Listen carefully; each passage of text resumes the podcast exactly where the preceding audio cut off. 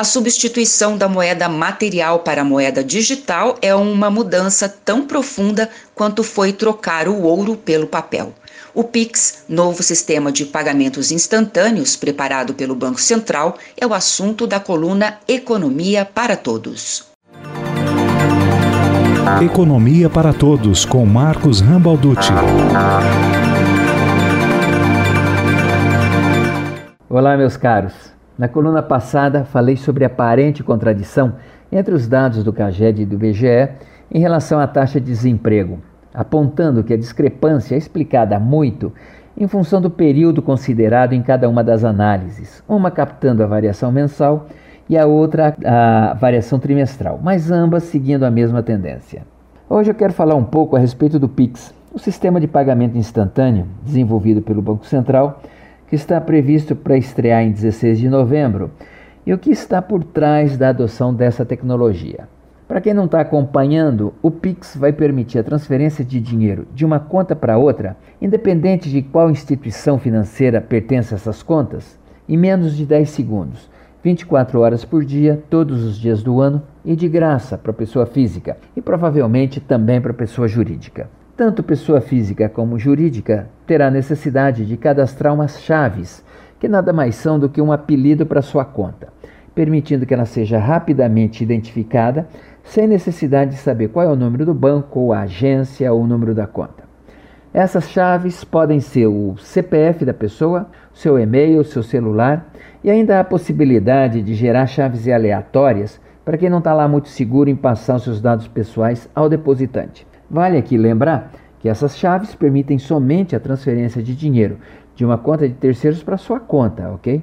Mas para que a gente possa entender onde eu quero chegar, vamos retroceder 12 mil anos quando as primeiras tribos começaram a se instalar na região conhecida como Crescente Fértil, onde hoje é o Iraque. Com a fixação do homem e a domesticação das plantas e dos animais, passamos a ter um excedente agrícola que era trocado entre os diversos produtores. Essas trocas entre mercadorias é chamada escambo. Mas no escambo era preciso ter a dupla coincidência de interesses. Eu que queria comprar trigo tinha que achar alguém que quisesse vender trigo e aceitasse as minhas cabras na troca. Isso atrapalhava muito as trocas, até que veio a primeira inflexão, a adoção de uma mercadoria que seria utilizada e aceita por todos, nesse caso a cevada.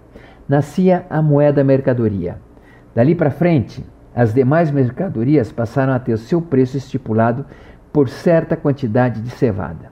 Mas a cevada e outras mercadorias que foram utilizadas como moeda não eram fáceis nem de transportar, nem eram homogêneas, não mantinham as suas características. A cevada, por exemplo, podia germinar ou apodrecer. Então, mercadorias foram substituídas por outras mercadorias, como o ferro, o bronze e o cobre, que eram feitos em lingotes, em barras. No entanto, com o passar do tempo, a abundância dessas mercadorias acabaram fazendo com que elas fossem substituídas por outros dois metais, mais raros, mais desejados e que tinham aceitação geral, o ouro e a prata.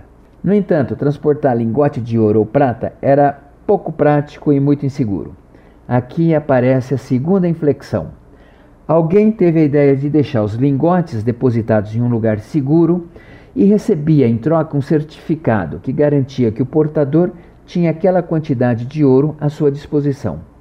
Nascia aí as casas de custódia, que se tornariam então os bancos atuais.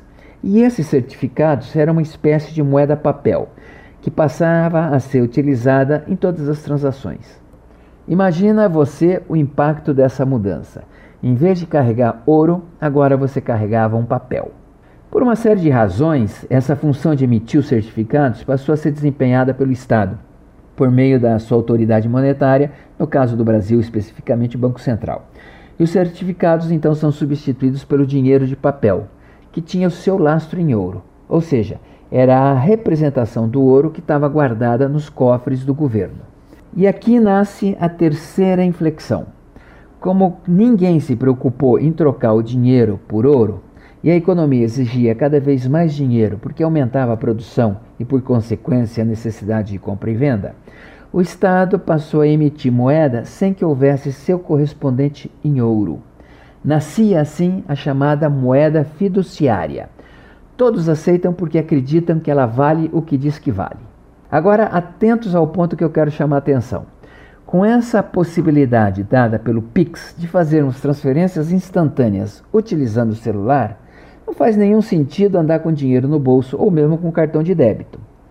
Este é o primeiro passo por uma quarta inflexão: a substituição da moeda material pela moeda digital, as chamadas criptomoedas, que se valem de uma tecnologia denominada blockchain e sistemas avançados de criptografia que garantem a segurança dessa moeda não vai confundir com bitcoins da vida, ok? Essa moeda virtual será emitida pelos governos que vierem a migrar suas moedas físicas para as moedas existentes agora somente na internet. Talvez uma mudança tão profunda quanto foi trocar o ouro pelo papel. Pensa nisso. Te vejo na próxima coluna e até lá se cuida. Economia para Todos. Essa coluna é uma parceria entre o jornalismo da UEL-FM e o Núcleo de Pesquisas Econômicas Aplicadas da Universidade Tecnológica Federal do Paraná. Marcos Rambalducci é economista e professor da UTF-PR. Contatos com esta coluna pelo Instagram, arroba Marcos Rambalducci.